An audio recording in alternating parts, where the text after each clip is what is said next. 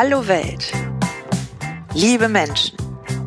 Herzlich willkommen bei unserem Software for Future Podcast. Ich bin Friederike Löwe und gleich hörst du auch Nils Löwe. Wir führen als Unternehmerpaar die Lionizers. Die Lionizers entwickeln im Auftrag individuelle Software, die hilft, den Klimawandel zu stoppen und damit diese Welt in einem guten Zustand für unsere Kinder zu erhalten. Jetzt geht es gleich los mit einem Interview von Nils mit Christoph Berger, Gründer und CEO von Willisto. Willisto bietet digitales Wärmemanagement für Nichtwohngebäude an und hat damit nach eigenen Angaben bereits 647 Tonnen CO2 gespart. Ich wünsche dir viele Aha-Momente und jede Menge Spaß beim Zuhören.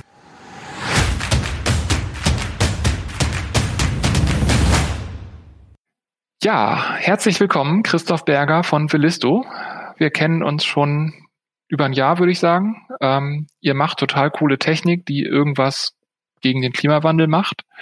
Ähm, ich würde sagen, stell dich mal vor, erzähl mal, was du so machst. Wer bist du? Was macht Villisto? Ja, hi, danke für die Einladung jetzt. Ähm, wie du sagtest, Christoph mein Name. Ich bin einer von drei Gründern von Villisto. Villisto ist ein Energieeffizienz-Startup. Und wir sparen Unternehmen und Kommunen teilweise bis zu 32 Prozent Heizenergie und CO2-Emissionen ein. Und das tun wir in der Tat, indem wir ähm, eine sogenannte Einzelraumregelung beim Kunden implementieren. Das heißt, wir ähm, regeln die Heizkörper in jedem einzelnen Büro ähm, und zwar entsprechend der Daten, die wir mit unserem Thermostat erheben können. Das heißt, wir erheben damit Präsenzen, äh, wann sind Räume eigentlich genutzt und heizen dann die Räume nur noch nach Bedarf. Das heißt, man muss halt nicht runterdrehen, sondern automatisiert wird da Heizenergie eingespart. Cool. Also ich würde sagen, das ist so das Paradebeispiel, das mir auch immer wieder einfällt zum Thema, wie kann man Nachhaltigkeit durch Digitalisierung irgendwie bewirken, erzeugen. Ähm, wie würdest du das Zusammenspiel aus Digitalisierung und Nachhaltigkeit beschreiben? Wie hängt das zusammen? Die, die große Frage ist ja, wie schafft man, ähm, wie kann man gute Entscheidungen treffen, um nachhaltiger zu werden und auch am Ende, um als Gesellschaft genügend zu tun, um den Klimawandel aufzuhalten und noch eine, eine lebenswerte Zukunft zu haben. Und dafür ist es natürlich, wie eigentlich in allen Prozessen, sehr wichtig, Daten zu haben. Ähm, und zwar Daten gut und auch aktuell verfügbar zu haben. Und wenn man jetzt mal unseren konkreten Bereich betrachtet, äh, Bestandsgebäude, in dem wir uns bewegen, ähm, dann ist es heute immer noch sehr selten, dass für alle Energieströme Zähler in den Gebäuden verbaut sind. Das heißt, die, die Unternehmen oder auch die öffentlichen Träger, die haben überhaupt gar keine Entscheidungsgrundlage, äh, zu überlegen, was, was mache ich eigentlich als nächstes? Dämme ich das Gebäude? Optimiere ich die Heizung? Ähm, wo kann ich den größten Hebel ansetzen? Und dafür spielt natürlich Digitalisierung eine große Rolle, weil ich damit eine transparente Datenbasis schaffen kann, um am Ende Entscheidungen zu treffen, die Richtung Nachhaltigkeit und Klimaschutz gehen. Als wir uns kennengelernt haben, hast du das Problem, das ihr da ganz konkret löst, immer als Trittbrettfahrer-Problem bezeichnet. Ich finde den, den Begriff total cool und ähm, magst du da einfach nochmal kurz äh, ein bisschen Hintergrund geben, was, also warum genau die Daten an der Stelle, wo ihr sie erhebt, also wie sie da wirken? Ja, sehr gerne. Also ich, ich nenne da gerne auch mal ein, ein Beispiel, wie es in anderen Bereichen aussieht. Wenn ich, wenn ich zu Hause ähm, mich zu Hause befinde, äh, das, was Willisto nicht bedient, also Wohngebäude. Ähm, dort bin ich persönlich der Zahler der Energie und habe dann vielleicht auch die Incentivierung zu sagen, ich steuere meine Heizung aktiv. Ich nutze vielleicht eine App, ich programmiere irgendwo einen Kalender ein. Sobald ich im Nicht-Wohngebäudebereich unterwegs bin, sind die Menschen, die in den Büros, Schulen, Verwaltung etc. arbeiten, gelehrt werden etc., nicht die Zahler der Energie und damit sind sie nicht in dem Sinne, in dieser Konstellation verantwortlich dafür. Das heißt, sie nutzen zwar die Wärme, aber gehen dann nach Hause und lassen die Heizung an. Das ist erstmal grundsätzlich so ein Trittbrettfahrerproblem. Das heißt, ich, ich, ich kümmere mich nicht um das, was ich eigentlich verbrauche, weil ich zahle es nicht. Ähm, verantwortlich ist dafür eigentlich das Gebäudemanagement. Ähm, und das Gebäudemanagement hat aber keine Daten aus dem Raum und hat auch nicht die Möglichkeiten, ähm, kosteneffizient und sinnvoll, diese Daten zu erheben, Raumtemperaturen, Belegungsdauern etc. Und da ist es natürlich dann super interessant zu sagen, ich gehe weg von einem nutzergesteuerten System, wie ich das aus dem Smart Home Markt kenne, äh, hin zu einem vollautomatisierten System, was genau diese Daten automatisiert erfasst, weil keine der Parteien entweder verantwortlich oder den Zugang zu diesen Daten hat. Und genau das haben wir mit unserem Thermostat gemacht. Wir haben die Sensoren zur Präsenzerfassung in das Thermostat rein verbaut und können damit automatisiert genau die Daten generieren, die das Gebäudemanagement braucht. Wir gehen natürlich noch einen Schritt weiter und sagen, das Gebäudemanagement muss darauf jetzt nicht aktiv steuern, sondern das tun wir auch automatisiert. Das heißt, ähm, möglichst wenig Aufwand für das Gebäudemanagement und auch für den Nutzer äh, ändert sich eigentlich nichts, weil äh, das Büro warm ist, wenn sie drin sind. Ich finde, äh, Transparenz ist ein super Stichwort an der Stelle, weil also das Problem ist ja, das ist ja nicht neu, aber andersrum, ohne die Daten kriegt man es halt auch nicht gelöst. Ne? Ja, genau. Wenn wir jetzt einen Schritt weiter denken, siehst du andere Orte, an denen man das gleiche Problem eigentlich auch lösen müsste? Also ich meine, Energie, ob jetzt Elektrizität oder Wärme, ist soweit ich weiß, der größte Treiber des Klimawandels, weil da die meisten Emissionen passieren. Grundsätzlich passiert das natürlich in verschiedenen Branchen. Auch Mobilität spielt eine große Rolle, die am Ende durch Energiewirtschaft gespeist wird. Ja. Ähm, und da spielen halt, ich sag mal, um verschiedene Beispiele zu nennen. Also im Gebäude sind es natürlich äh, hauptsächlich Wärme und Strom und da Beleuchtung und EDV, die die größten Anteile ausmachen. Industrieprozesse sind vielleicht nochmal ein bisschen anders, wo man andere Hebel hat. In der Mobilität andere Beispiele, wo ich jetzt spontan drauf kommen würde, wo, wo solche Trittbrettfahrerprobleme beherrschen, ist zum Beispiel, wenn ich ein Carsharing mache. Ich zahle eine Flatrate-Fee, aber wie doll ich aufs Gaspedal drücke, ist eigentlich egal. Also wie viel Energie ich da verbrauche. Ähm, und solche Situationen gibt es halt in vielen Fällen. Und was man dann immer noch mal ähm, dazu betrachten muss, ist, ähm, ich kann diese Trittbrettfahrerprobleme oft lösen, aber in vielen Bereichen, und das ist zum Beispiel im Strombereich auch oft passiert oder passiert grundsätzlich bei Konsumergütern oft, äh, dass ich Rebound-Effekte habe. Also äh, dadurch, dass ich vielleicht neue Technologie einbringe, äh, wird es erstmal effizienter, aber dadurch, ich sag mal, plakativ, der, der Fernseher wird effizienter, aber dafür kaufe ich mir einen größeren und eingespart habe ich eigentlich nichts. Ähm, und da muss man natürlich auch immer ein bisschen drauf achten, wenn ich das global angehe, das Problem. Das Schöne bei uns ist, keiner baut sich einen weiteren Heizkörper daneben. Ja? Also wir, wir ändern nicht den grundsätzlichen Bedarf, wir ändern nur, wie der Bedarf äh, sinnvoll auch bedient wird. Ja, das, da, also Stichwort Rebound habe ich mir auch schon eben aufgeschrieben und also tatsächlich fällt mir bei euch auch nicht ein, wie der da groß zuschlagen sollte. Was mir spontan noch einfällt, wo ich aber glaube, dass das eigentlich kein Problem ist, ähm, bisher, wenn da so ein klassischer mechanischer ähm, Heizungsthermostat äh, hängt, äh, der weiß nichts über mich. Wenn es jetzt einen smarten Heizungsregler gibt, ähm, läuft man da irgendwo in Datenschutzthematiken rein oder wie habt ihr das umgangen?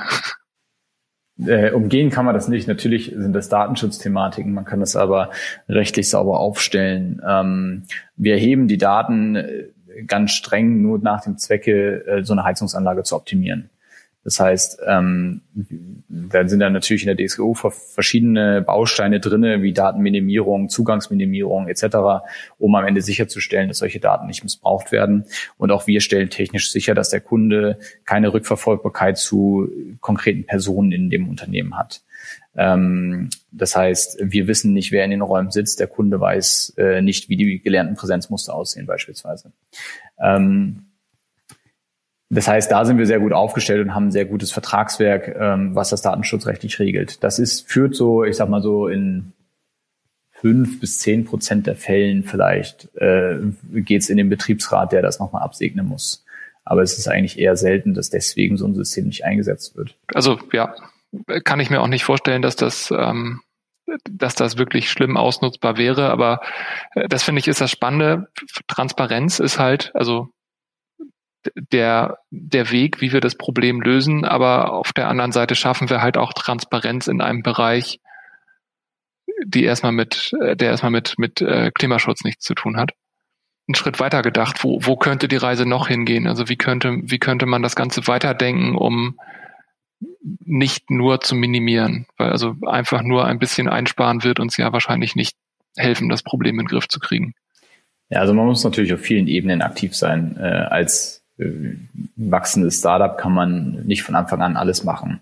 Äh, in die Richtung geht es aber natürlich. Also wir brauchen, auch die Bundesregierung zielt ja ab, 2050 einen CO2-neutralen Gebäudebestand zu haben.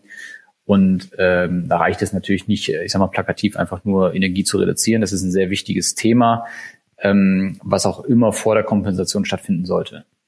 Ja, weil ich erstmal äh, die Primäremissionen hier reduzieren sollte, bevor ich den Rest, den ich wirklich nicht reduzieren kann, weil ein Gebäude wird auch in Zukunft in irgendeiner Form Energie benötigen. Das heißt, insbesondere Bestandsgebäude werde ich sehr wahrscheinlich auch nicht richtig passiv hinbekommen, ähm, außer ich stecke extrem viel Aufwand rein.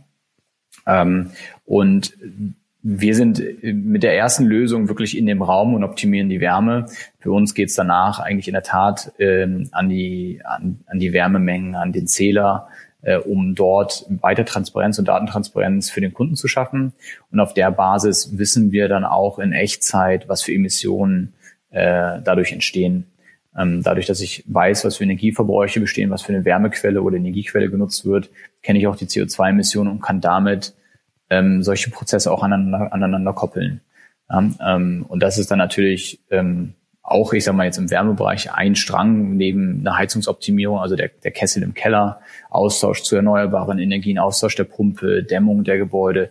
Das sind dann äh, einige Maßnahmen, die dazu beitragen, ähm, damit man zu diesem Gesamtziel kommt. Ähm, gerade wenn du das sagst, im Prinzip Energiever, also Menge, Verbrauchsmenge und so weiter, ist das möglicherweise was, was irgendwo auch in Richtung ähm, Reporting, CO2-Bilanz, Nachhaltigkeitsbericht interessant ist? Ja, das ist in der Tat grundsätzlich interessant. Ähm, dafür brauchen wir eine Datenbasis. Ich sage mal, sogar noch interessanter ist das auf regulatorischer Ebene. Jedes Nicht-KMU äh, muss alle vier Jahre ein Energieaudit durchführen. Und dort müssen alle Energieströme des Unternehmens aufgezeigt werden können. Und das ist gar nicht mehr so trivial, wenn ich keine Zähler habe. Das heißt, wir wissen von unseren Kunden, dass äh, dort äh, enorme Aufwände hinterstecken, um diese Daten zu bekommen, ähm, oft aus alten Abrechnungen etc., um überhaupt dieser Regulatorik gerecht zu werden. Und ähm, da ist vielleicht sogar noch ein größerer Hebel als die Freiwilligkeit eines Nachhaltigkeit, Nachhaltigkeitsreports. Ja, das habe ich ähm, tatsächlich mit, mit ähm, den Leuten von PVC letztens besprochen, ähm, dass die Unternehmen da Riesenprobleme haben, an die Daten zu kommen. Und mit dem, mit dem Grundlevel sind es ja tatsächlich erstmal nur diese Scope 1 ähm, Geschichten und das sind eigentlich nur Strom und Wärme, wenn ich das richtig verstanden habe. Ja, ja.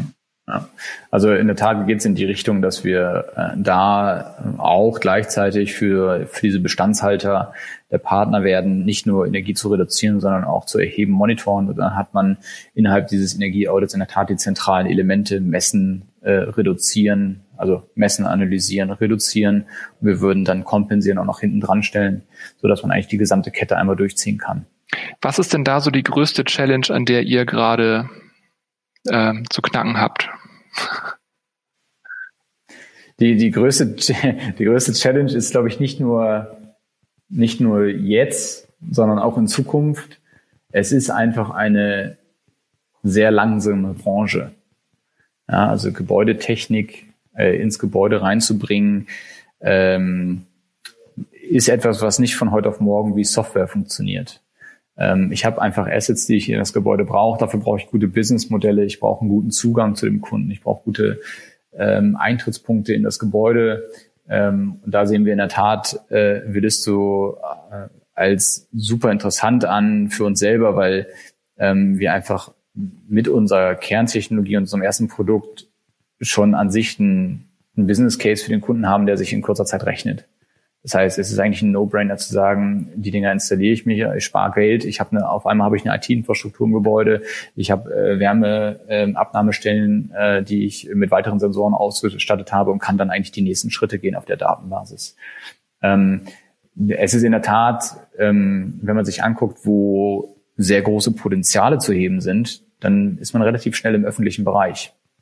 Da, dort wurde sehr lange, auch aus Budgetgründen, viel nicht gemacht. Ähm, aber die sind halt sehr, sehr langsam. Also es gibt auch schnelle, äh, muss ich, äh, muss ich doch nochmal betonen. Äh, wir haben auch echt gute Cases, die dann in wenigen Monaten funktionieren.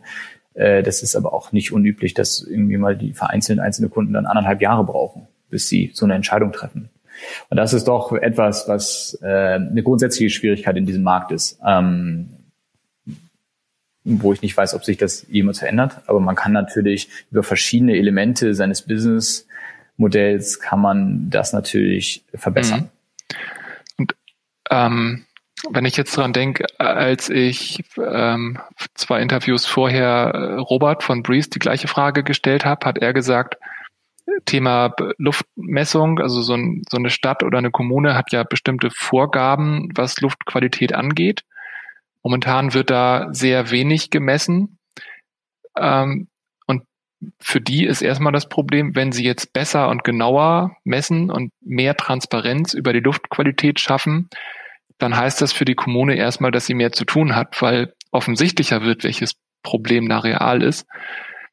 Spielt genau der Mechanismus bei euch auch eine Rolle oder ist das, ist das da tatsächlich einfach nur die Trägheit der, der öffentlichen Verwaltung?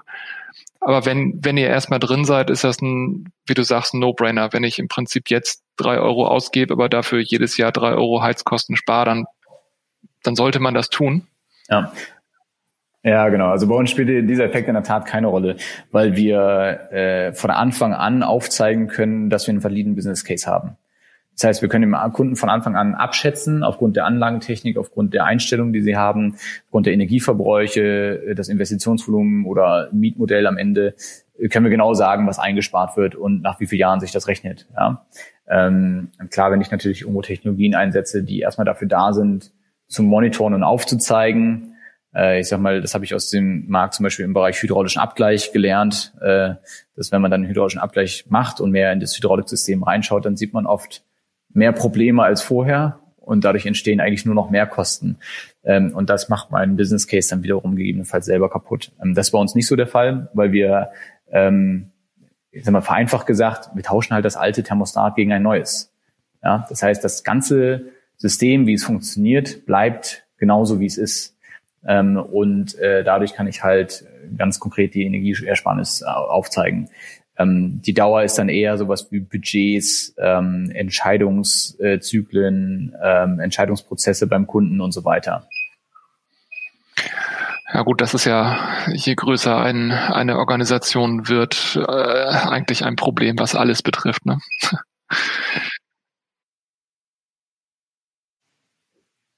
Genau, also wir, wir sehen aber, dass auch ähm, wenn man sich die Regulatorik anschaut, dass es in Zukunft immer besser sein wird. Ne? Also eingeführter CO2-Preis, zwar noch deutlich zu gering, aber der steigt an.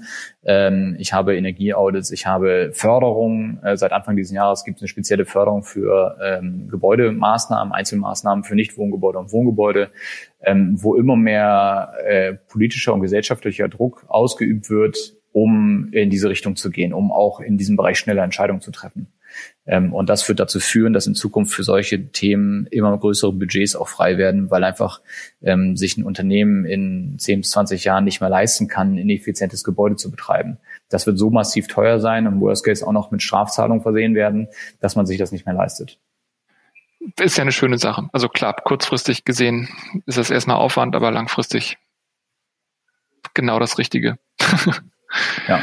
Was dieses große Thema Klimawandel, Digitalisierung, Nachhaltigkeit angeht, aber auch euer spezielles Thema Energieeffizienz erhöhen. Gibt es da Quellen, die du empfehlen kannst, die wir verlinken sollen? Also grundsätzlich macht es für alle Interessierten immer Sinn, sich äh, genau damit zu beschäftigen, wo wird die Energie zu welchem Maße auf der einen Seite verwendet, gebraucht ja, äh, und welche Emotionen entstehen, entstehen daraus. Ähm, und für den Gebäudesektor gibt es zum Beispiel bei der Deutschen Energieagentur, der DENA, gibt es sehr gute Quellen, auch für den kommunalen Bereich, ähm, falls man sich da mal reinlesen möchte. Ähm, kommunaler Klimaschutz, ähm, so, so Businessmodelle wie Einsparcontracting, was sind eigentlich da regulatorische Hürden? Äh, wie sieht die Demografie aus? Das ist super spannend und äh, auch da kommt eigentlich, wenn man sich alle Quellen anguckt, und deswegen habe ich dafür keine konkrete, kommt raus, wir haben, auch die Bundesregierung hat eigentlich keine Ahnung, welche und wie viele Bestandsgebäude wir im Nichtwohngebäudebereich haben. Das sind alle Studien, die irgendwie auf verschiedenen Daten einfach abschätzen. Man weiß aber nicht, was die verbrauchen, man weiß nicht, wie viel die sind, wie groß die sind, etc. Ähm, das ist anders als zum Beispiel im Wohn Wohnungsbereich, wo man einen guten Zensus hat. Ähm, das finde ich ganz spannend. Also da, da fehlen auch Daten einfach für die Politik, um Entscheidungsgrundlagen zu legen. Ja, dann würde ich sagen, letzte Frage für jetzt und hier. Ähm, gibt es jemanden, den du gerne in einem kommenden Interview ausgefragt hören würdest? Kannst du es vielleicht einschränken auf einen Themenbereich? Ich kenne viele Leute inzwischen, wo ich sage, das könnte interessant sein. Ich kann vielleicht schwerer einschätzen, was die Zuhörerschaft interessant finden könnte. Also was ich persönlich total spannend finde, ist ähm, gute Positivbeispiele zu hören. Also ich finde, also das, was ihr macht, das ist brillant und das, äh, man kann es, man versteht es. Also es ist ein offensichtlicher Nutzen und ich kann es verstehen, auch wenn ich nicht studiert hätte.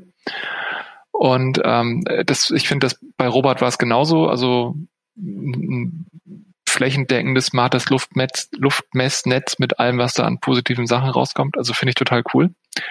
Und also wenn, wenn dir da weitere coole Beispiele einfallen, mit denen man einfach erklären kann, wie können wir diese schöne, neue, moderne Technik nutzen, die wir da haben, um dieses große Problem, das wir da auch haben, irgendwie mhm. zu erschlagen. Also ähm, wer mir auf jeden Fall direkt in den Sinn kommt, ist äh, Sebastian von Perto. Der beschäftigt sich in einem sehr ähnlichen Bereich. Der ist eher im Heizungskeller unterwegs ähm, und digitalisiert da in der Tat Zähler und Pumpen. Ähm, das ist ein spannendes Thema, was auch im Gebäudebereich unterwegs ist. Wenn man ähm, in Richtung Strom im Gebäudebereich, äh, dort aber eher Wohngebäudebereich, dann ähm, fällt mir so jemand ein wie Ernesto von 100. Ähm, oder aber auch für das Thema serielle Sanierung wäre ein äh, EcoWorks interessant. Ähm, Emanuel. Da um mal so drei, drei Beispiele zu nennen von Gebäudetechnik, äh, erneuerbare Energien und serielle Sanierung. Cool. Gucke ich mir alle an und mal gucken. Vielleicht bekomme ich sie alle drei vors Mikro. Cool. Ja, gibt's noch irgendwas, was du als äh, letzte Worte in die Runde schmeißen möchtest? Ich glaube, es ist wichtig, dass, äh, dass man mit dem Thema ähm, transparent und bewusst umgeht, was, was für Auswirkungen haben meine Entscheidungen heute. Und äh, da kann, glaube ich, jeder, jeder ein Vorbild für sich sein und auch für andere, ähm, dort Schritte zu gehen. Ähm, und ich sage mal, wenn man Unternehmen betreibt als Unternehmer oder Geschäftsführer, ähm, dass man auch in der Zukunft immer mehr äh, in Richtung Double Bottom Line denkt. Also wie kann ich nicht nur ökologische, nicht nur ökonomische, sondern auch ökologische Effekte mit meinem Handeln erzeugen. Ähm, und äh, da muss es natürlich nicht zwangsweise willst du sein, wir freuen uns darüber, aber ähm, sowas kann man äh, in jeglichen Be Geschäftsbereichen, in denen man irgendwie tätig ist, äh, mitdenken, ähm, vom Kleinen bis zum Großen. Ähm, Wäre natürlich schön, wenn durch den Podcast hierzu auch weitere Leute animiert werden. Also danke Nils dafür. Ja, sehr gerne. Also das ist genau das Ziel und ähm, ich finde, das ist, das ist, also die Aussage sein eigenes Vorbild sein, die finde ich super. Die werde ich, werde ich mir merken. Sehr gut. Okay. Ja, perfekt. Dann ganz vielen Dank für deine Zeit, ähm, für dein Wissen. Gerne. Danke, Nils. Und ich hoffe, dass wir uns nochmal im echten Leben wiedersehen dieses Jahr. Genau, ja, das sollten wir hinkriegen. So, da bin ich wieder. Schön, dass du noch da bist und bis hierher zuhören mochtest. Die Show Notes mit Links zu Empfehlungen aus dieser Episode findest du auf softwareforfuture.de. Aber jetzt will ich es genau wissen. Ist das hier Quatsch oder Qualität? Hinterlasse uns gerne eine Bewertung bei iTunes oder einen Kommentar unter den Show Notes.